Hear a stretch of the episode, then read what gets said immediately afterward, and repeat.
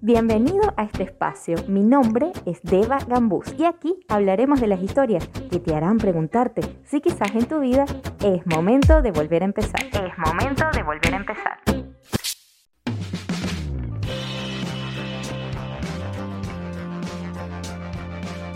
Episodio número 9. Feliz Navidad. Bueno, feliz Navidad porque para el momento en el que estoy grabando esto, acaba de pasar el 24 de diciembre y ya están por recibir el 31, el año nuevo, el 2021.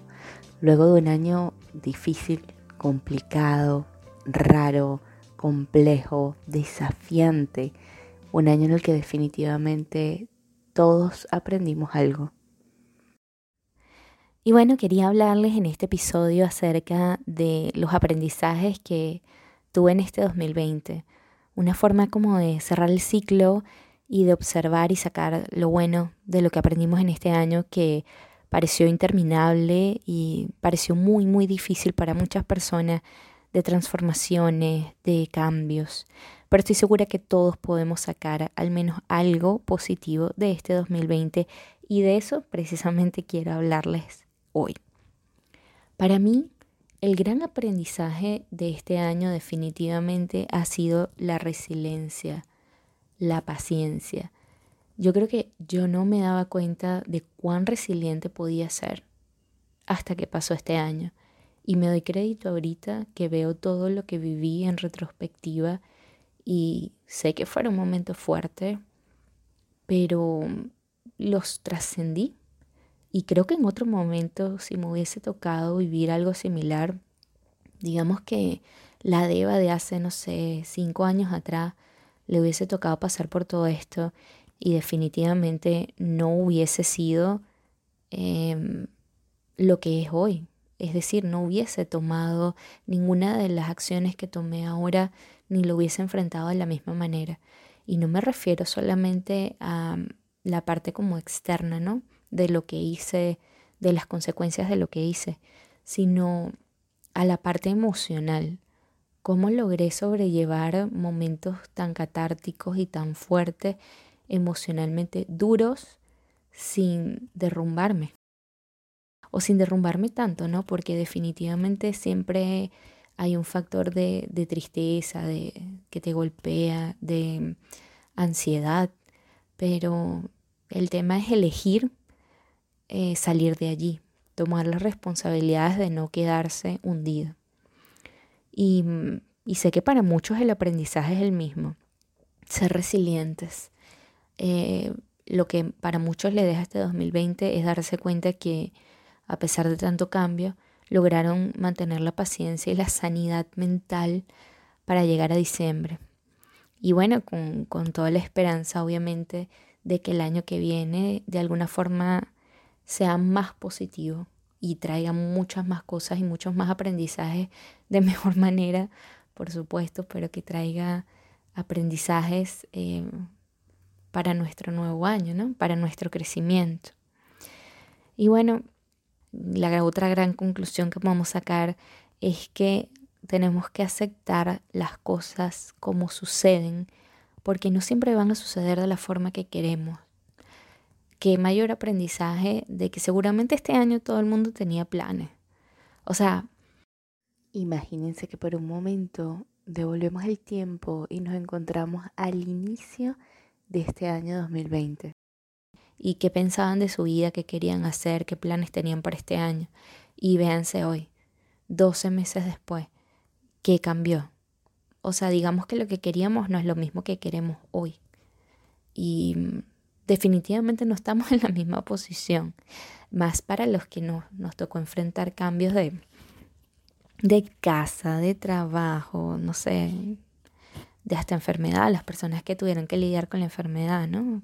Entonces, hay un gran aprendizaje de aceptar, de no tengo el control. Hay algo mucho mayor que nosotros y ahí lo pueden llamar Dios, lo pueden llamar universo, lo pueden llamar naturaleza, energía, como quiera que lo llamen. Pero hay algo mucho más poderoso que nosotros mismos y, y hay que confiar en ese proceso de que las cosas están sucediendo de acuerdo a ese plan divino, ¿no? Em, quiero contarles una historia porque esto de aceptar que el año no haya sido lo que yo esperé no es la primera vez que me pasa. Les cuento que em, hace unos años atrás yo tenía planes de irme de Venezuela, vivía para ese momento en Venezuela y mm, estaba saliendo con un chico que tenía en mente viajar a Estados Unidos y de alguna forma tramitar sus papeles y su legalidad ya, ¿no? Y pues me sembró la idea de que eso podía ser factible también para mí. De hecho, yo ya estaba muy inconforme con mi trabajo y mm, había descubierto ya el yoga. Y la verdad es que ya no quería seguir en el mundo corporativo. Quería quizás no sé si dedicarme al yoga, pero definitivamente ya no quería volver a eso y quería un cambio, ¿no?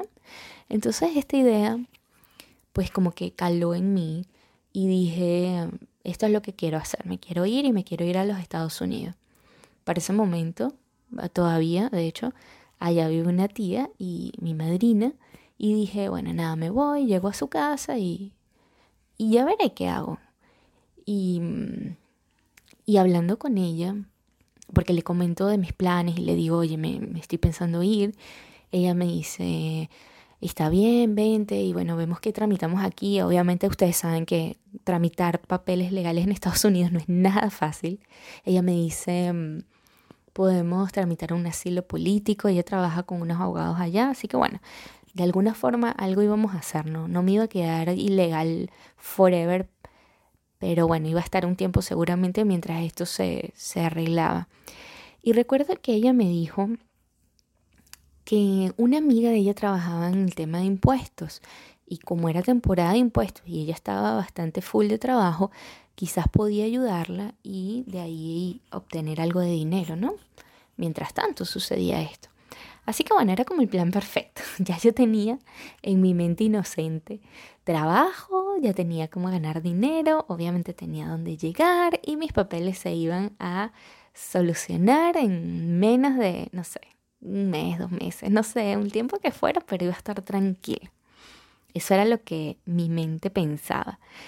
Y confiada, confiadísima de esta idea, yo renuncié a mi trabajo, Tenía ya casi 10 años en ese, en ese trabajo.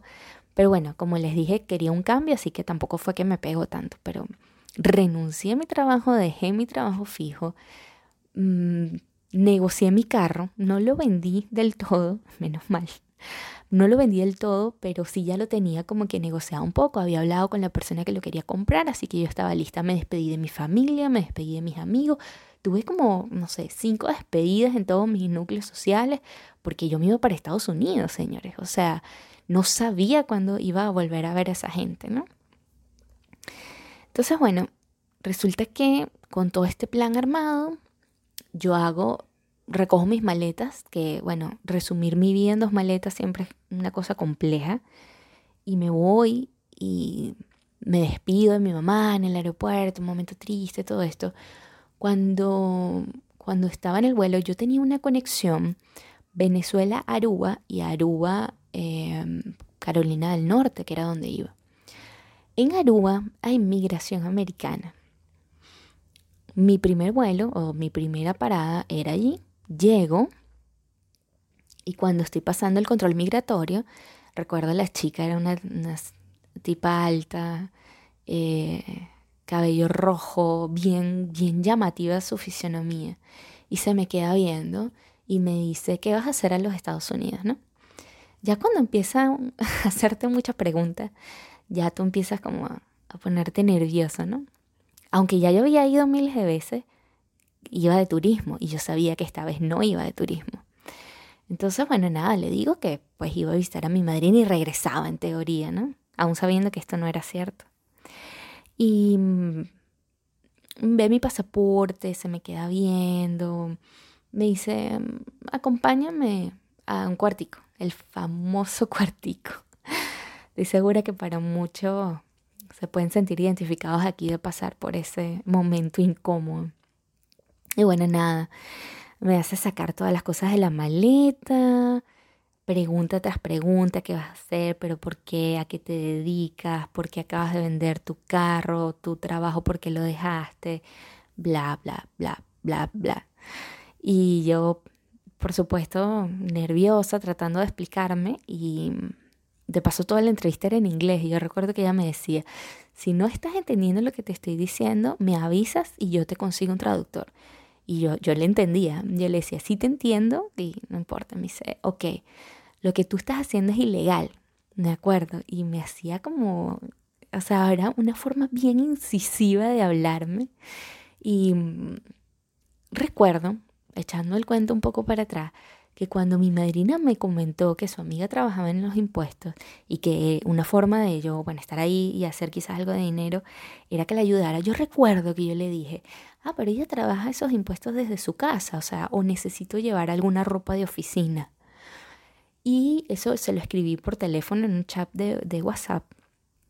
Y cuando estoy aquí en el aeropuerto con la gringa pelirroja que me dice que le dé mi celular, em, pues se van, se van con mi celular. Estaba ella y otro tipo y se van con mi celular y pasan un rato. Y ahí sí ya yo dije, ya, Aquí fue Preso en el extranjero, no sé si han visto esta serie Preso en el extranjero, yo ya me imaginaba así, o sea, yo dije, nada, me van a poner presa porque me quiero ir ilegal a Estados Unidos y bueno, nada, obviamente llegaron a ese momento de la conversación en donde yo le había escrito eso. Creo que esto no se lo había contado a mucha gente, eh, pero bueno, les estoy contando aquí en primicia. Llega y me dice, tú vas a trabajar en los Estados Unidos y esto es ilegal ilegal porque no tienes papeles. Si yo le digo, no, pero yo no voy a trabajar, o sea, eso solo como que le voy a ayudar, o sea, porque así lo veía yo, pero no, pues. Entonces, bueno, después de, de, mucha charla de, que lo está haciendo mal y, y el regaño subsecuente a eso y todo, pues señores, me deportaron. ¡Boom! Me pusieron en el sello del pasaporte deportada me dijeron, recuerdo que en ese momento entró como una de las asistentes del vuelo y dijo, ya este vuelo se va y ella es la única pasajera que no ha abordado, ¿no? Que era mi conexión Aruba a Carolina del Norte. Y dicen, no, ella no se va. Y yo, ah", quería, o sea, no saben. Yo estaba entre los nervios, entre la tristeza, o sea, se me cayó un poco el mundo encima porque ya tenía planes, ya y, el miedo, ¿no? Como que, ah, ¿qué me va a pasar? Y bueno, ver mi visa cancelada, que tampoco es nada fácil sacarse la visa americana en Venezuela. Entonces, nada, todos los planes y todo lo que yo creía, pues, se fue a la basura. Y nada, lloré mucho. En fin, para no hacerles muy largo este cuento, el punto del asunto es que en teoría esa deportación era hasta que yo regularizara mi situación en mi país y con regularizar entienden ellos como que, bueno, ya vuelvas a tener un trabajo estable, eh, no sé, o te cases y tengas hijos, o bueno, algo que te ate de, alguna forma a tu país. Y mm, cuando tuviera esa condición, volver a solicitar la visa, ¿no? Sin problema, ya me la podrían volver a haber dado, pero con esa condición. Entonces, nada, esa noche la pasé en Aruba porque no había vuelo de regreso en ese momento. Ellos mismos te, te envían en un vuelo de regreso, pero no había en ese momento, así que pasé una noche allí. Y les cuento que fue una de las peores noches de mi vida. O sea, yo no sabía definitivamente qué hacer. Estaba en hueco. Y bueno, lloré mucho. Pero bueno, al final del cuento me regresé a Venezuela, expliqué lo que pasó y bueno, retomé mi vida. No, no, no les alargo ese cuento porque, bueno, la verdad no pasó más nada de allí, pero sí fue como muy frustrante, ¿no? O sea, primero para mí por mis planes y segundo porque esto de tener que contar y explicarle a la gente, ¿y qué pasó? Pero tú no te ibas, pero y la despedida y todos, y decir, no, bueno, me deportaron. de verdad que me da risa que ahorita lo cuento con risa, pero en su momento fue fue triste y, fue doloroso y fue como muy... me sacó de onda, ¿no? Me, me, me tumbó completamente los planos.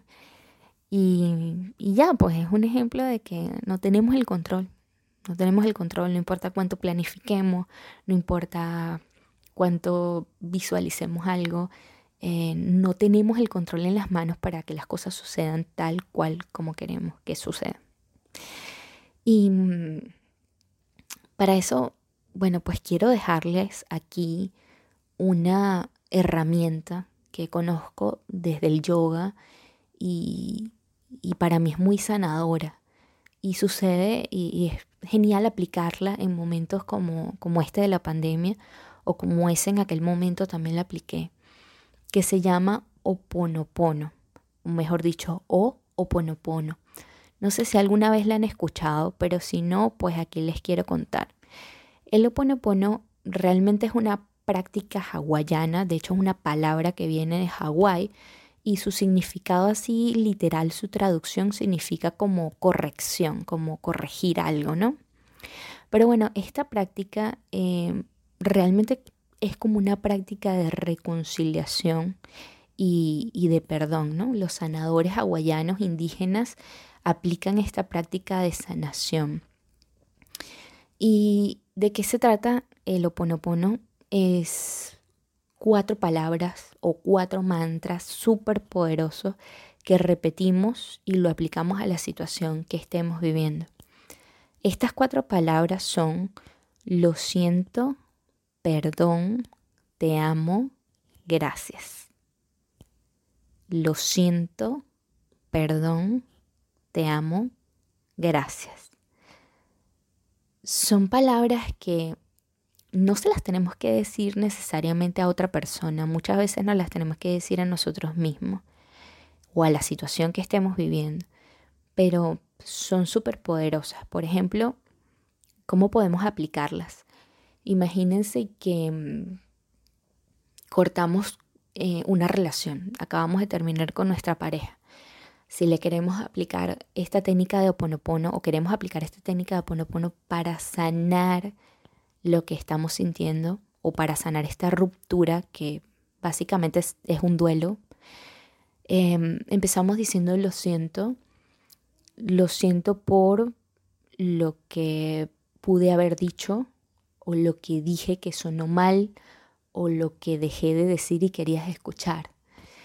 Te perdono por lo que yo también esperé que hicieras o por lo que hiciste o por lo que dijiste que no me gustó.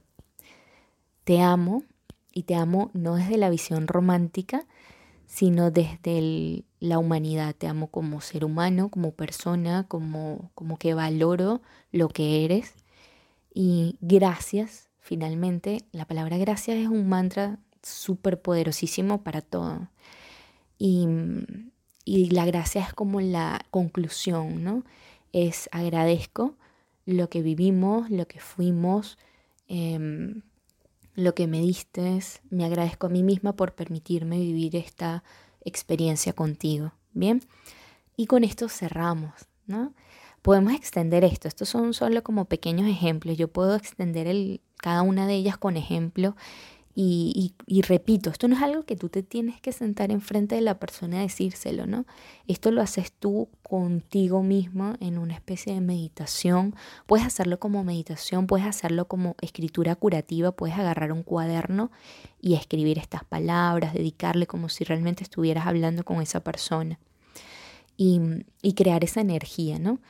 A mí me gusta, yo lo he aplicado y lo aplico eh, tipo ritual, con velitas o con algún incienso, pero no es necesario que lo hagas así, la verdad es que lo puedes hacer tan sencillo o tan elaborado como quieras hacerlo, pero simplemente como que liberes esa emoción. El oponopono para mí es una técnica de liberación donde tú sueltas completamente, como que perdonas y sueltas y confías y, y encuentras tu paz, porque definitivamente al final de cuentas lo que quieres es estar en paz. Y, bueno, es una herramienta que puedes usar no solamente con una pareja, puedes usarla también con un trabajo que acabas de dejar, con alguna situación fuerte, con temas con tus hijos, si tienes hijos, con lo que sea que quieras aplicar el sanar y el sanar asumiendo la responsabilidad de los hechos asumiendo que cada uno tiene su cuota de responsabilidad, no de culpa, de responsabilidad ante las situaciones. Entonces también cuando te haces responsable, es como que mm, te sientes un poquito más poderoso, porque no dejas esto en manos de alguien más, no dejas tu sanación en manos de que alguien más venga a decirte algo y a sanarte y a sacarte del hueco. Tú mismo asumes las riendas de, de asumir tu responsabilidad y de afrontarlo y de seguir. Entonces es como que muy liberador, como que, ah, pero si está en mis manos, déjame hacerlo y déjame salir de este hueco. Entonces a mí me encanta por eso. Em, y bueno, nada, quería compartirles porque creo que este es el mejor año para conocer herramientas y técnicas como esta de soltar, de, de rendirnos. Qué bonito, en inglés se le dice surrender y, me encanta porque mm, es confiar, es confiar en que soltando esta situación se va a presentar lo que necesito, y que a través de este aprendizaje de lo que viví voy a crecer y voy a evolucionar. Entonces, soltemos esa, esas ganas de querer que este nuevo año quizás sea como queremos que sea. Ah, no, ahora sí en el 2021 las cosas van a ser así, como yo quiero, como yo me las imagino. No, y ojo, con esto no estoy diciendo que no tengamos planes. Está bien tener planes, está bien eh, soñar, está bien imaginar, está bien visualizar, pero una vez que visualicemos, una vez que hagamos todos nuestros planes, soltemos. Ya, el universo lo tiene en sus manos, o Dios, o la energía creadora. Así que suelta que ya la responsabilidad no está de tu parte. Les dejo esto y con esto les quiero desear de verdad que para todos ustedes que están escuchando este nuevo año venga cargado de muchísimas cosas lindas y de aprendizaje y de crecimiento y de evolución y de amor y de todas aquellas cosas que desean manifestar.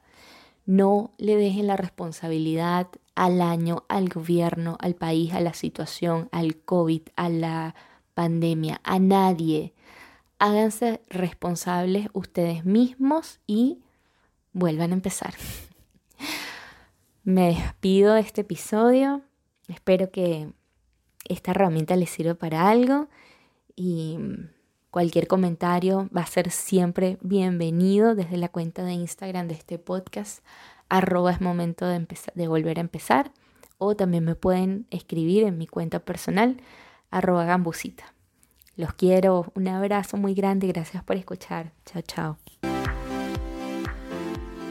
Gracias por escucharme. Si te hizo clic alguna de estas historias, escribe en la cuenta del podcast arroba es momento de volver a empezar. Arroba es momento de volver a empezar. Chao, chao, hasta un próximo episodio y recuerda que lo mejor siempre está por venir.